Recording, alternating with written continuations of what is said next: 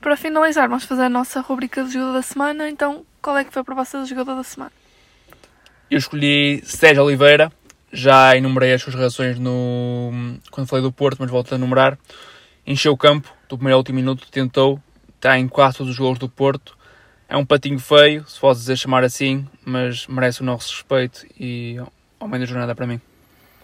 É, para mim é o, o Darwin Nunes, é um jogador que, como eu já disse, é um jogador que sabe puxar o jogo, é um jogador que sabe criar espaço para que os seus colegas de equipa possam aparecer em zonas de finalização e para, para ser muito sucinto, acho que pode ser o grande próximo negócio do Benfica, exceptuando Everton Cebolinha. Eu aqui concordo com o João, também vou escolher Darwin por exatamente a mesma razão.